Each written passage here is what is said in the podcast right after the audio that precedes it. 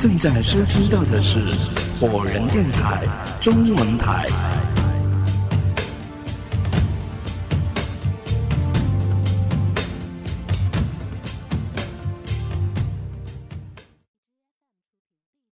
柯顿一下来了劲儿。他跟你说过什么没有？那本书里写了一些什么？瞧你性子急的，兰西一边走一边说。路华说：“等我们都到了肖恩家里再说。”那那快走吧。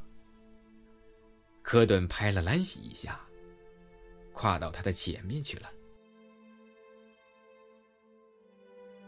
科顿的家离肖恩家不远。走路也只要十多分钟就能到，再加上兰西今天准备了一把防紫外线的伞，所以两个人决定步行。走到半途，柯顿突然扑哧一声笑了出来：“你一个人傻笑些什么呢？”兰西问。“我在想，我妈妈今天中午吃饭时候说的话。”柯顿望了兰西一眼。然后捏了捏嘴巴，嗯，算了，我还是不讲给你听了。哎，这是什么意思啊？兰西瞪着眼睛问科顿：“听起来好像和我有关。”科顿忍不住笑，瞄了一眼兰西，说道：“嗯嗯嗯，是跟你有关，不过你确定要听吗？”别废话了，快讲。科顿说：“我妈今天吃着饭，突然问我一句：‘科顿，你是不是在和兰西谈着恋爱呀？’”啊！兰西脸颊一红，声音有些娇嗔的说：“真讨厌，你妈妈是怎么看出来的呀？啊不。”我是说，她怎么会这么想啊？可不是嘛，把我都吓了一大跳，差点被噎着了。那你，兰西微微一顿，低下头不让科顿看见自己脸上的红晕。你是怎么回答他的？嗨，我还能怎么回答呀？我告诉他，我们是哥们儿，根本就不可能是他说的那种关系。他呀，误会大了，对吧，兰西？科顿大大咧咧的在兰西的肩膀上拍了一下，见他低着头没说话，便俯下头去问他：“咦，你你怎么了？怎么不说话呀？”兰西猛地抬起头来，满脸怒容地冲向科顿吼道：“你去死了！”然后快步地朝前冲进。哎，干嘛呀？怎么突然就生气了？有病！科顿纳闷的挠着脑袋，也只有快步的跟了上去。但是兰西一路上怎么也不搭理他了。两个人一前一后来到了肖恩家。菲佣莉安带着他们上二楼肖恩的房间，然后下楼拿饮料去了。房门开着，肖恩正在书桌之前玩电脑游戏。他见兰西怒气冲冲地走进来，科顿不知所措地跟在后面，问道：“你们俩这是怎么了？”科顿耸了一耸肩膀，表示不明所以。肖恩望着兰西，想从他那里找到答案，但是兰西显然不想再谈刚才的事情了。他问道：“陆华还没有来吗？”“可能快来了。”小婉说。“你们先玩会儿 PS 三吧。”“好嘞。”科顿拿起茶几上的游戏机柄。问兰西：“你玩吗？”“不玩。”兰西烦躁的回答，脸扭到别处了。不玩算了。哼，今天真好，没人跟我抢手柄了。科顿故意大声地说，同时瞟了兰西一眼。他见兰西没有理他，便自己开游戏机玩起来了。过了大概二十分钟，肖恩家的门铃再次的响起。肖恩放下手里的鼠标，肯定是路华来了。果然，十几秒后，路华便拿着昨天那本诗集走进了肖恩的房间。科顿游戏都不玩了，赶紧凑上前去问道：“怎么样，你翻译出来了吗？”路华点了点头，坐在沙发上，对注视着他的三个人说：“你们别抱太大的希望，我只是翻译出了几首。”啊，整整一天你就翻译出几首啊？效率也太低了吧！科顿有些失望地说。路华瞪大眼睛望着他：“你以为容易呀？”这本诗集不知道是几百年前的人写的，用的全是中世纪的法语，和现在用的法语有些区别。我翻译起来别提多费劲儿了，一首诗就得花上近一个小时呢。哎，别管这些了，你就把你翻译出来的几首诗，呃，那些内容讲给我们听听吧。”肖恩兴致盎然地说。我真想知道这本禁止人类阅读的书到底写了一些什么内容。这个时候，菲佣莉安端着一杯果汁上来递给陆华，陆华接过来，对他说了一声谢谢。莉安便拿着空托盘又下楼去了。陆华咂了一口果汁，然后叹了一口气。哎其实呢，我觉得你们没有必要这么关注。等你们知道这些诗的内容之后，就该失望了。依我看呢，这句禁止人类阅读，完全是作者在故弄玄虚、哗众取宠而已。你就别卖关子了，快说吧，我们听了之后自己来判断。科顿催促道：“那好吧，我呢就按照顺序，把第一页的诗翻译给你们听。”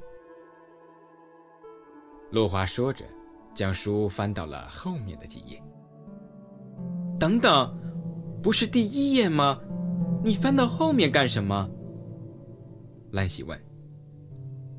陆华说：“你忘了，昨天。”我们不是已经发现了吗？这本书大概以前被人弄散过，后来装订的时候，把最前面的几页装到后面去了。我是按照它的页码的顺序来看的。哦，对了，兰西点了点头，想了起来。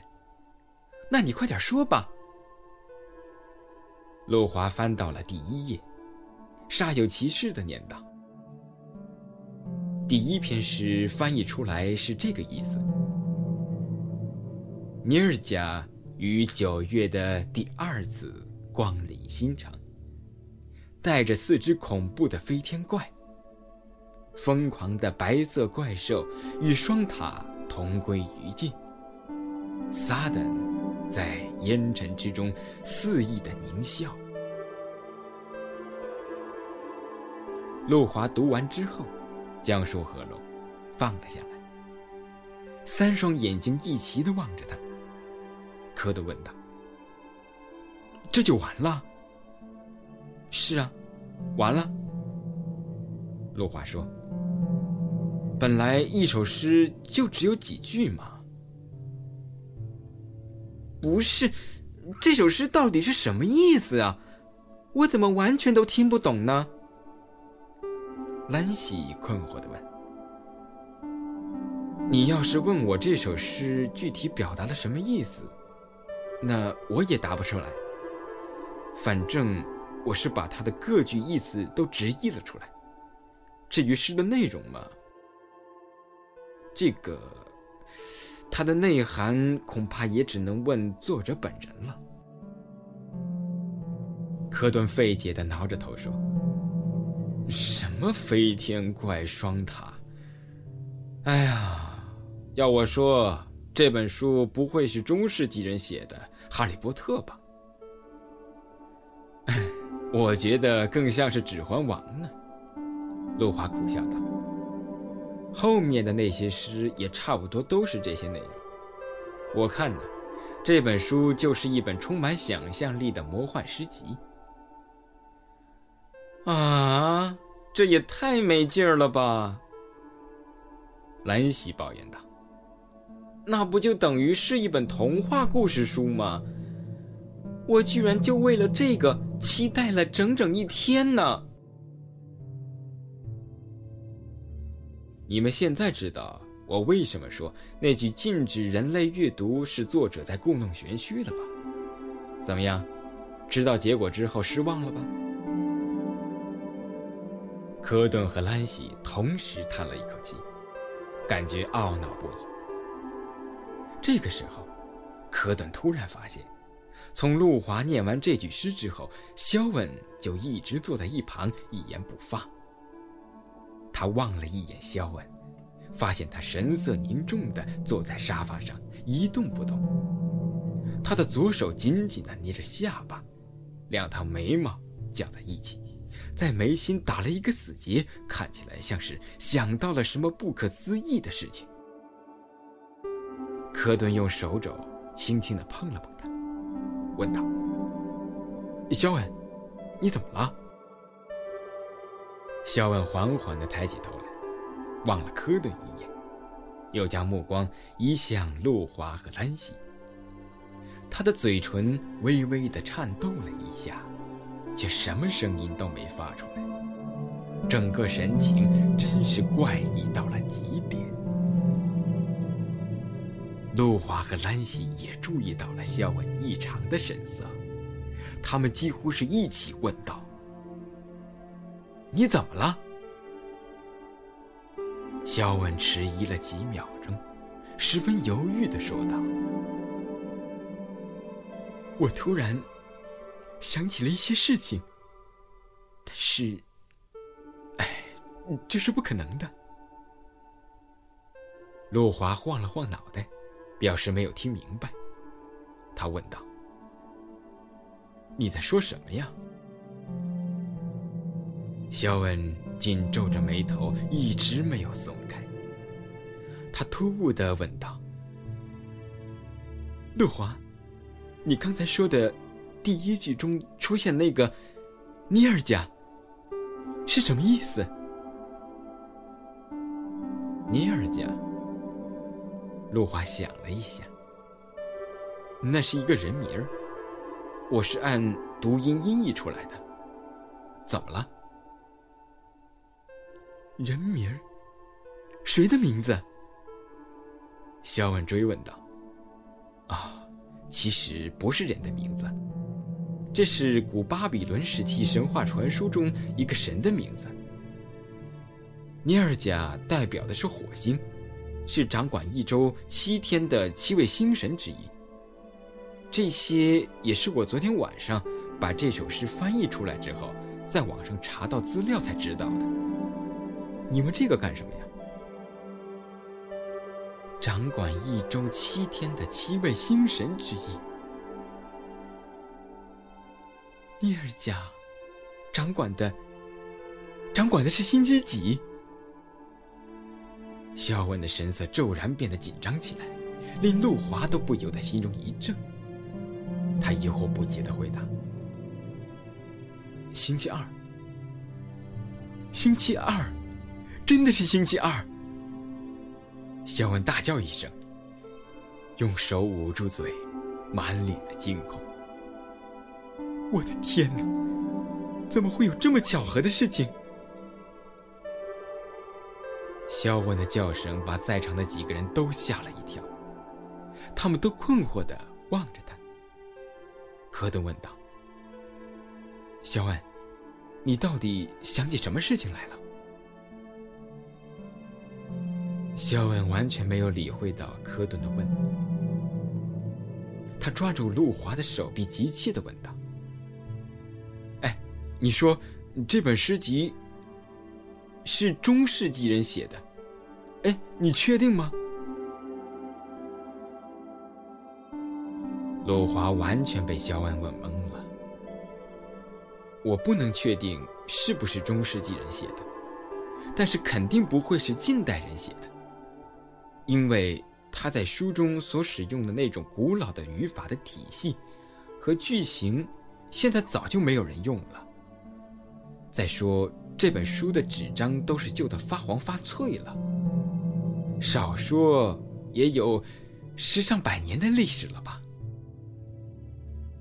肖恩缓缓的松开抓住路华的手，神思惘然的喃喃自语道。这就怪了，怎么会有这种怪事儿呢？科顿终于忍不住站起来问道：“你到底在说些什么呀？别在这里自言自语了，说出来给我们听吧。”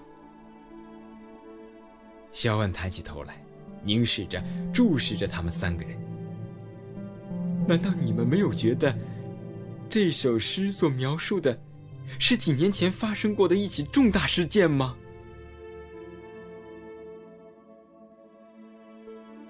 第四章，惊人的发现。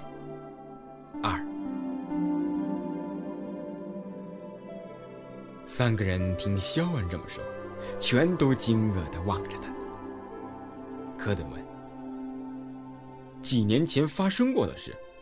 什么事？”肖恩。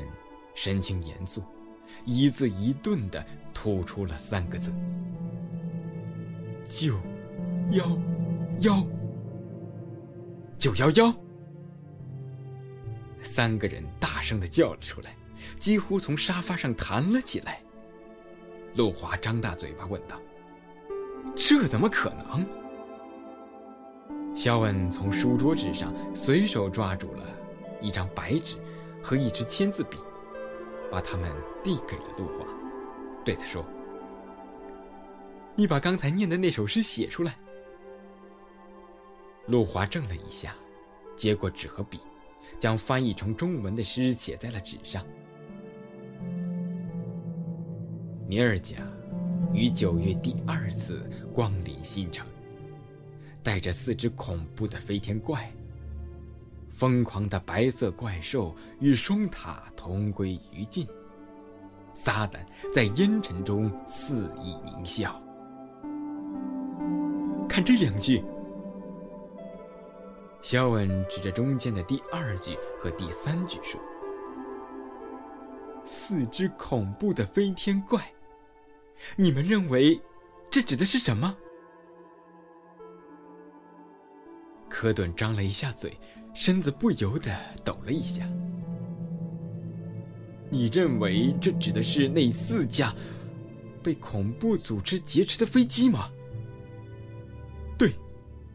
诗的第三句也印证了这个说法。飞在空中的白色怪兽，想想看，对中世纪的人来说，飞机这种他们从来都没有见到过的庞然大物。看起来不就像是白色的飞天怪兽吗？啊！陆华叫了出来。这么说，双塔指的就是……你也想到了？肖恩大声说道：“双塔指的就是世贸中心那两栋被飞机撞毁的摩天大楼啊！而且情形不正和诗中所描述的完全一样吗？白色怪兽。”与双塔同归于尽。三个人的目光碰撞在一起，心中的震惊无与伦比。嘿，等等等等！在一旁的兰西伸出手来比划着，提醒他们：“你们怎么就能肯定这首诗所描述的就是九幺幺呢？”我的意思是。这也许是中世纪的诗人只是碰巧的写了一首与九幺幺情形类似的诗呢。我刚开始也是这么想的。可是，当我问了路华尼尔贾代表什么意思之后，就明白这肯定不是巧合了。因为，这句诗的第一句，准确的交代了这次事件发生的地点和时间呢。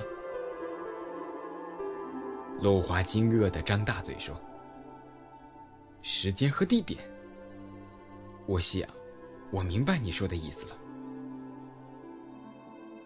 陆华惊愕的张着大嘴说：“时间和地点，让我来解释。”肖万此时的情绪异常激动。路华刚才说了，尼尔贾代表的是星期二的神，他在九月第二次到来，指的就是。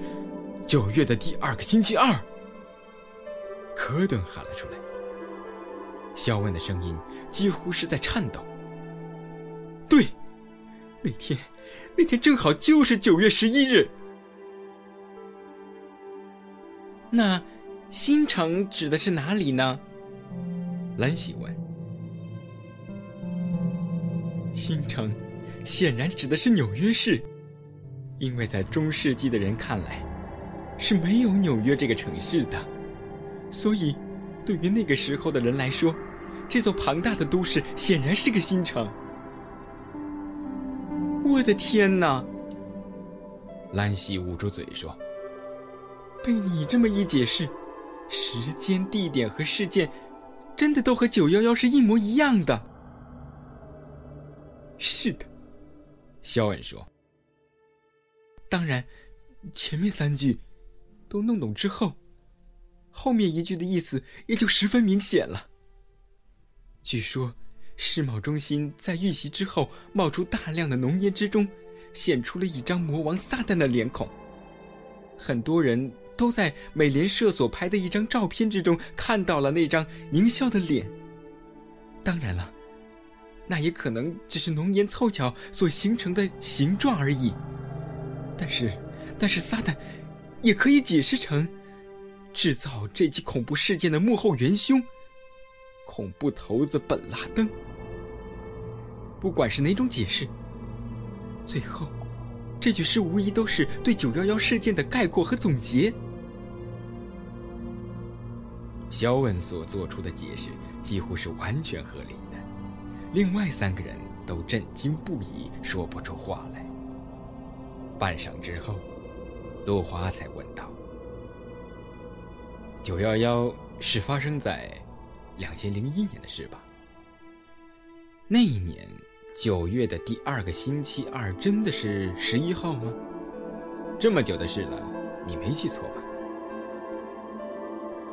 我不可能记错的。”肖万十分肯定的说，“因为九幺幺那天发生的时候，我妈妈……”就被紧急召回美国去了，所以我对那一天的印象是十分深刻的。如果你不相信的话，可以马上在网上查到那天的日历呀。科顿走到肖恩的笔记本电脑前，在键盘上敲击了几下，然后盯着屏幕说：“没错，两千零一年九月十一日。”确实是九月的第二个星期二。接着，是一阵连呼吸声都能听到的沉默，仿佛盘旋在他们头脑中的怪异的想法，令每一个人的灵魂都出了窍。好一阵之后，兰喜才缓缓地说：“我想知道，你们是不是跟我一样，在想同一个问题？”这是一本中世纪的法国人所写的寓言诗集吗？陆华困惑地说：“难道这个世界上真的有这种怪异的事情吗？一个古代人能够清楚地预测出未来几百年之后要发生的事情，这太不可思议了。难道他是诺切丹马斯不成？”啊！我知道你说的这个人，科顿接过来说：“大预言家诺切尔丹马斯，他他他预测了希特勒引发的第二次世界大战，和原子弹促使日本投降等等事情。我在科普杂志上读到过这些。陆华接着翻着书的封面说：“我当然也知道诺切达马斯，但是这本书显然不是他写的，而是一个叫……他拼着，封面上写着的 Mars Butters 这个名字，是个叫做马尔斯巴特的人写的。这个人我可是没有听说过呀。”再说了，这本书也不是诸世纪呀，也许是是另一个不太出名的预言家。科顿猜测。肖恩想了一下，说：“我认为，我们应该在将这本书定性为预言诗集之前，再慎重的核实一下。万一刚才那首诗准确的预言了九幺幺的事情，只不过是一个巧合呢？”科顿望着他说：“你刚才不是还十分确定这首诗预言的就是九幺幺事情吗？怎么现在又觉得是巧合了？”小婉说：“我只是觉得，毕竟他没有准确的表示出这件事情发生在哪一年嘛。那这首诗上所描述的事情就显得有些模糊了。也许他指的九幺幺。”是几百年前的九幺幺呢？兰喜突然想起了什么似的，他大声的说道：“乐华不是翻译出好几首诗吗？我们再看看别的诗说了些什么。”肖恩望着陆华：“我也是这个意思。”陆华一拍脑袋：“嗯，对了，我还翻译了第四首。”和第八首呢？说着，他翻到书的后面，顺着书的右下角的页码，小心的翻找着。第四页，在这儿，我找到了。科顿有些不解的问：“你干嘛跳着页翻译呀？怎么不按顺序一首一首的来呢？”陆华有些难堪的说。哎呀，这本诗集中所使用的古代语法太难了，我就选着那些稍微简单、短小一点的诗来翻译。科顿抖了一下左边的眉毛。你还真能省事儿啊！兰西催促道：“别管这些了，第四首就第四首吧，快看看写了些什么。”肖恩把玻璃茶几上的纸和笔推到了陆华的面前。你还是把它写在纸上吧。陆华将第四页上的诗又看了一遍，趴在茶几上写出来翻译好的一首四行诗。波塞冬在最后几日突然震怒，厄里特利亚海成为发泄之地。巨大的海墙将陆地吞噬，人类和鱼儿共同殉葬。陆华将诗写完之后，抬起头来望着三双眼睛。我觉得这首诗的意思好像挺明确的。海啸！不等他说完，三个人便一起喊了起来。陆华的身子向后仰了一下，就像是被他们三个人整齐而响亮的喊声吓了一跳。他扶了一下鼻梁上的眼镜框，重新坐直起来。这首诗的意思简直不用猜了，波塞冬指的是希腊神话之中的海皇，他突然震怒，发泄的后果就是令巨大的海墙将陆地吞噬。人类和鱼儿共同殉葬，这分明就是指的海啸嘛。可是，地球上发生过无数次的海啸，这首诗究竟指的是哪一次呢？兰喜不解的问。科顿指着诗上的第二句说：“这上面不是已经说了吗？在厄立特里亚海。可是，他望向路华。厄立特里亚海是在哪儿啊？我怎么从来都没听说过呀？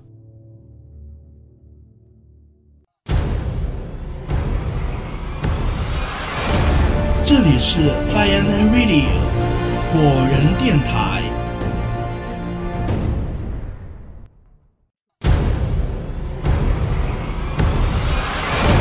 这里是 Fireman Radio 果仁电台。